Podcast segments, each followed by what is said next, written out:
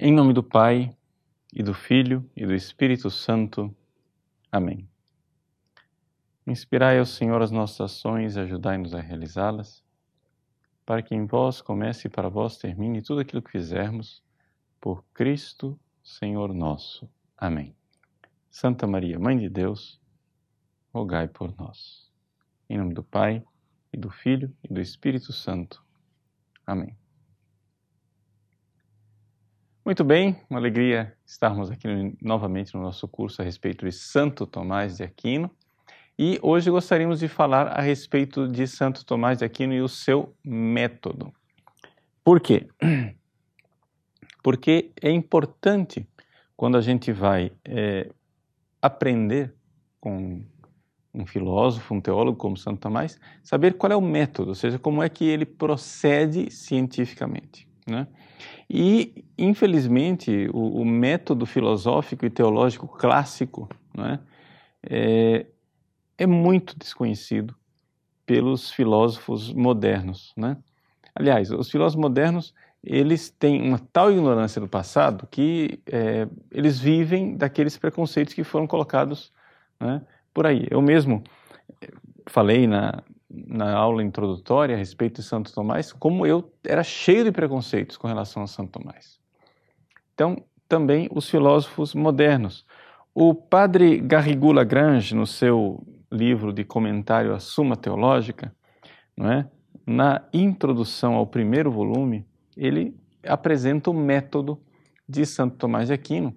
Nós gostaríamos um pouco de seguir é? as pegadas do padre Garrigou Lagrange e apresentar para vocês qual é realmente esse método em Tomás de Aquino e o que é que Santo Tomás deve né, a Aristóteles nesse seu método. E não somente isso, vermos se esse método é ou não é adequado para os tempos modernos. Né?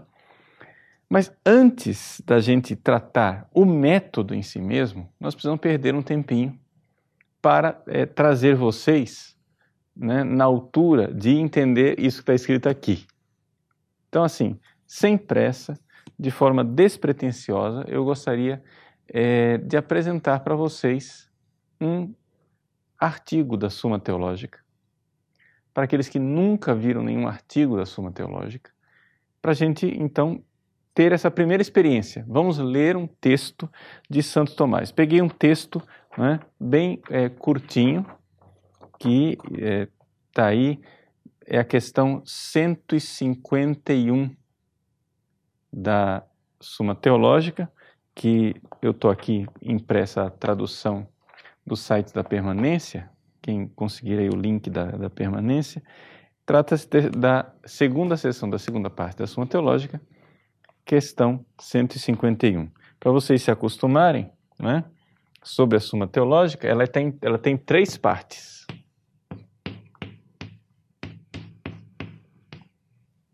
Acontece que a segunda parte ela é dividida em duas partes. É? Então, a primeira parte ela trata de Deus em geral. Tá? Então, digamos assim, é antes da, da criação do homem. Trata de Deus, trata dos anjos, etc. A segunda parte trata do homem nos seus atos. Né? A primeira parte também trata a questão de, de, da queda do pecado, etc. Mas, enfim, a segunda parte é a parte da moral que é a parte que nós estamos comentando aqui. Eu vou falar para vocês de uma questão sobre a castidade. Só que essa segunda parte, ela tem duas sessões. A primeira sessão e a segunda sessão. Né? Então, é, de uma forma geral, a gente sempre cita assim, né? A prima secunde, a primeira da segunda, e a segunda secunde, a segunda da segunda. Né? Então eu vou citar para vocês hoje uma que é da segunda secunde, a segunda sessão da segunda parte. E a terceira parte que trata mais de é, Jesus Cristo, a história da salvação em Cristo, a redenção e uh, os sacramentos. Bom, esse é um pouco o esquema da Suma Teológica. Estas partes da Suma Teológica, elas são divididas né, em questões. E as questões são divididas em artigos. Né? Então, nós vamos aqui usar uma questão que está na segunda secunde, ou seja, a segunda sessão da segunda parte. Questão número 151, artigo 1. Ok? Então, vamos usar somente o artigo 1, só para vocês entenderem, né? A questão 151, ela tem quatro artigos. Então, está aqui o artigo 1, artigo 2, artigo 3 e o artigo 4 Aí começa já a questão 152, que é sobre a virgindade. Então aqui é uma questão sobre a castidade, tá? Eu peguei a esmo, assim, na verdade, eu já tarde o que eu fiz, não é que eu escolhi muito isso daqui, eu abri por acaso, era o volume que eu tinha lá em casa, abri por acaso, caiu aqui, como é uma questão pequenininha, fácil de entender, eu peguei, é essa mesmo, né?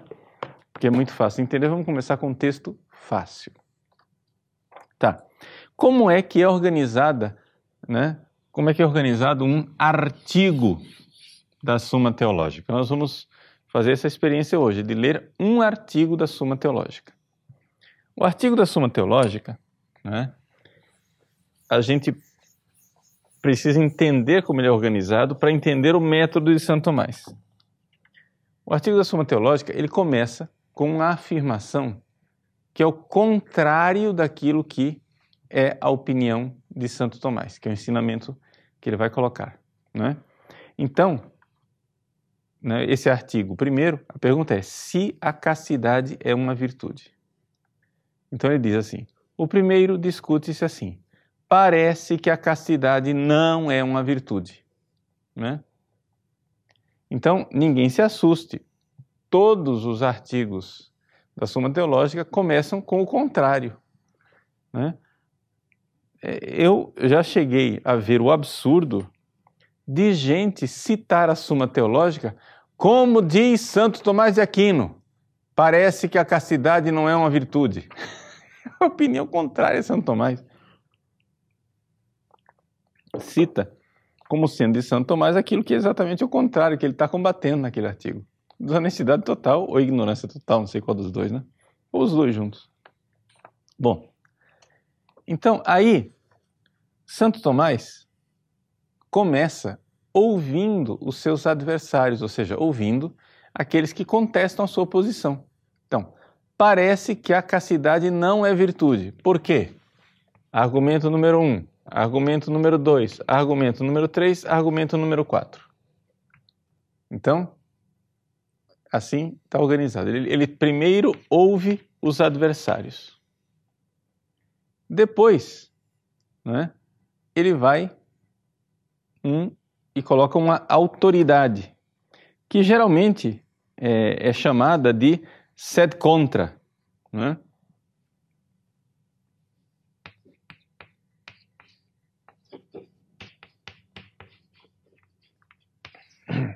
Sed contra quer dizer o quê?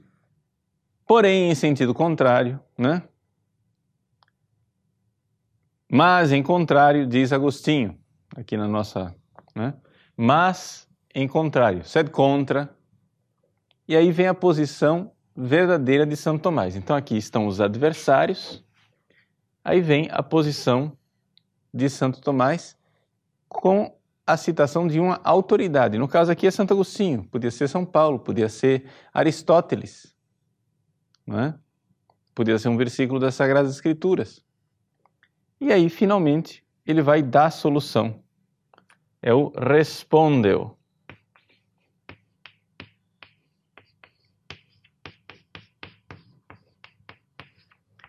Aqui Tomás exerce realmente a sua função de teólogo.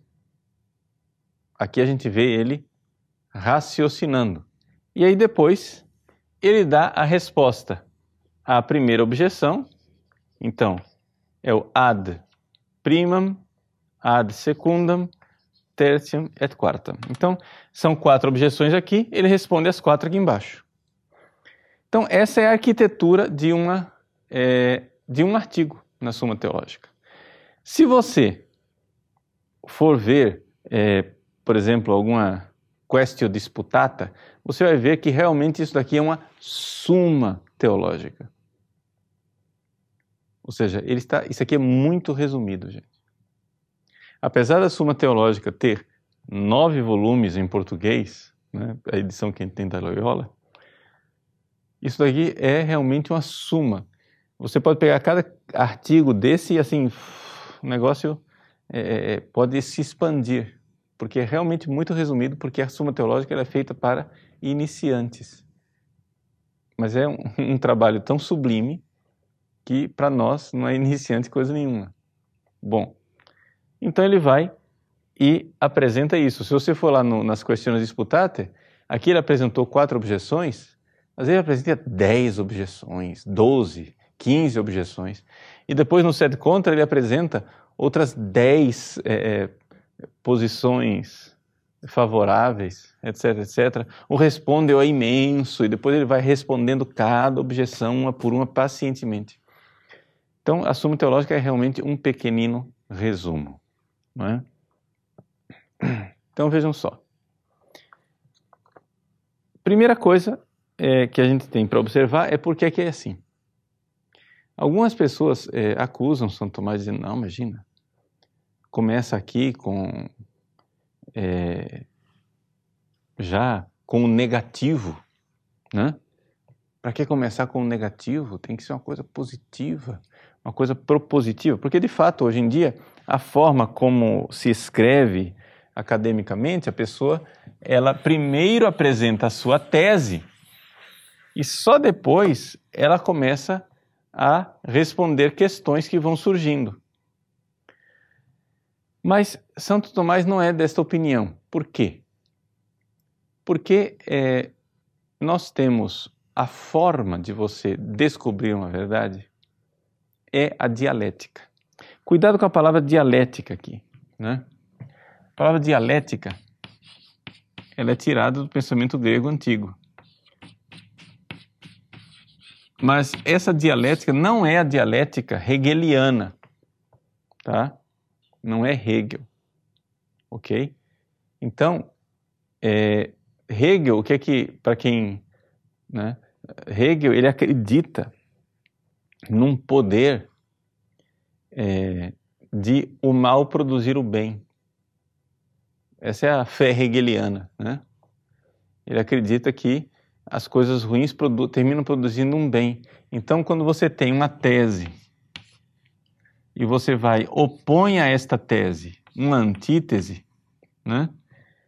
ele crê que disso daí vai nascer, dessas duas coisas, vai nascer uma síntese superior, melhor do que a tese e antítese anteriormente. Então, só a própria briga já vai produzir uma coisa boa. Não é esse o caminho de Tomás. Tanto que Tomás não apresenta primeiro uma tese e depois uma antítese. Santo Tomás começa apresentando as antíteses, ou seja, os adversários.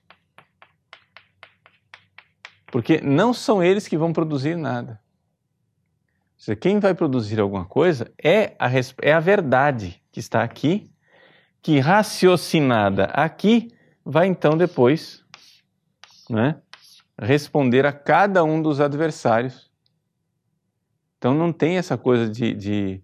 Existe sim no método de Tomás uma síntese superior, mas não é esta de Hegel. Não é? Por quê? Porque Tomás, ao invés de, de ficar colocando verdades contra verdades, como faz Hegel, ele crê que estas verdades, uma vez encontradas, eu vou fazendo um, um tesouro de verdades, e essas verdades, uma vez que elas são meditadas, elas coalescem, elas começam é, a encaixar umas com as outras. É exatamente o contrário de Hegel.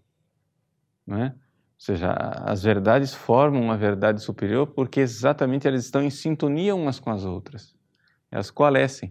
Enquanto Hegel acha que consegue, né, das oposições mais disparatadas, tirar algo positivo.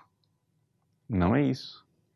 Ou seja, aqui nós vemos o seguinte, né, uma frase de, do padre Garrigou Lagrange, né, ele fala da providência divina como de fato é, ele diz assim que a providência permite erros para que a verdade possa se mostrar, possa aparecer de forma mais clara e permite o mal para que dele possa retirar um bem maior. Então, os erros que vêm dos adversários são uma permissão da providência divina para que a gente enxergue a verdade. Tá? Então, existe um lado bom e positivo do erro, mas, mas o erro é sempre erro. A providência divina permite a aparição ao longo da história de heresias, porque foi, foi exatamente no embate das, com as heresias que nós católicos tomamos consciência de quem nós somos. Foi um pouco aquilo que eu fiz naquele curso é, sobre por que não sou protestante. Né? Na realidade, diante da, das dificuldades dos protestantes, aquilo lá me ajudou muito a descobrir a minha fé católica, né? A, a me dar conta de qual é a minha fé católica verdadeiramente. Bom, uma vez que nós temos então a arquitetura da coisa, é, vamos usar aqui uma, uma, uma linguagem modernosa, né, que está na moda, é, vamos dizer então que não, não há dúvida, Tomás é o homem do diálogo, não é? Ele está dialogando aqui com as pessoas. A dialética é exatamente isso, ou seja, não é a dialética hegeliana desse jeito, mas é uma dialética onde você dialoga com as pessoas na busca da verdade.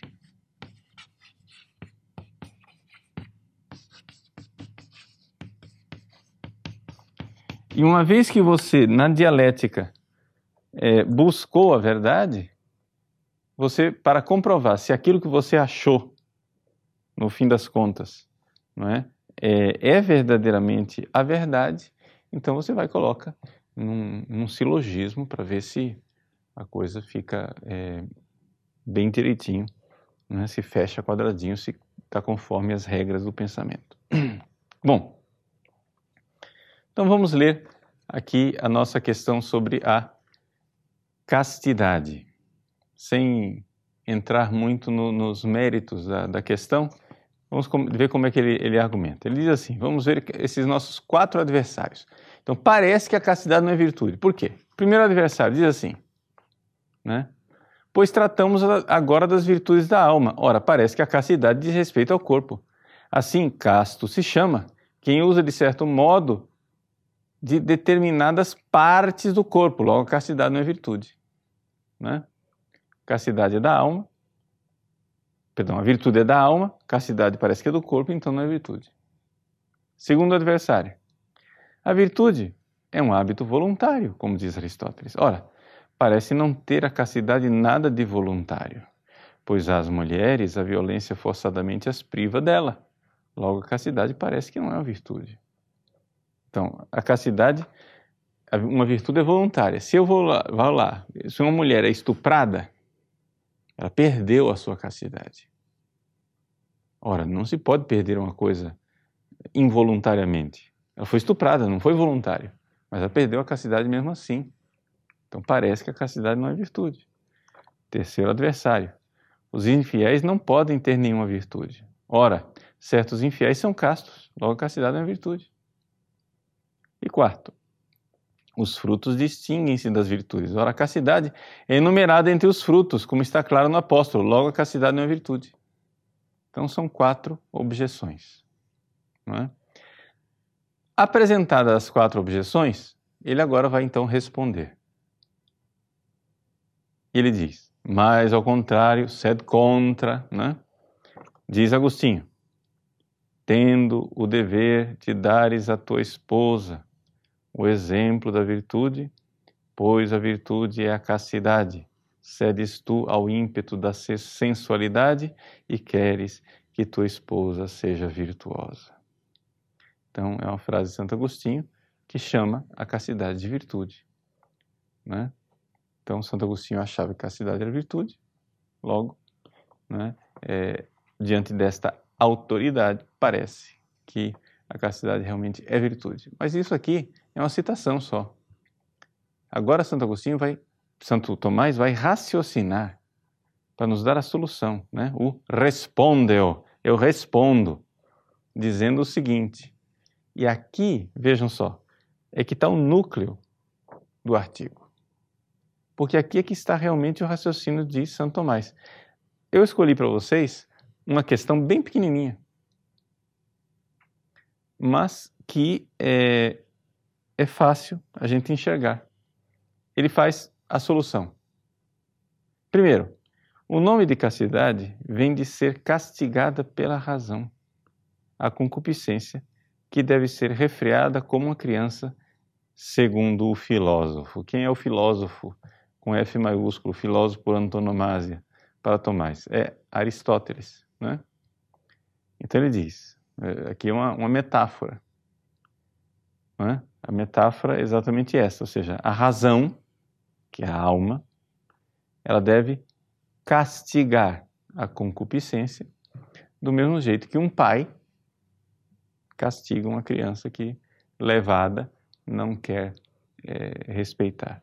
Ora, toda vez que você encontrar um ora em Santo Tomás, preste atenção que aqui está o núcleo do argumento, que é o que nós vamos ver depois, né? que é o termo médio. Ele diz aqui: a virtude humana consiste essencialmente em imprimir no seu objeto o cunho da razão como do sobredito resulta, por onde é necessário, por onde é manifesto que a castidade é uma virtude. Então veja só, ele primeiro colocou uma definição etimológica de castidade, mas não somente, uma metáfora.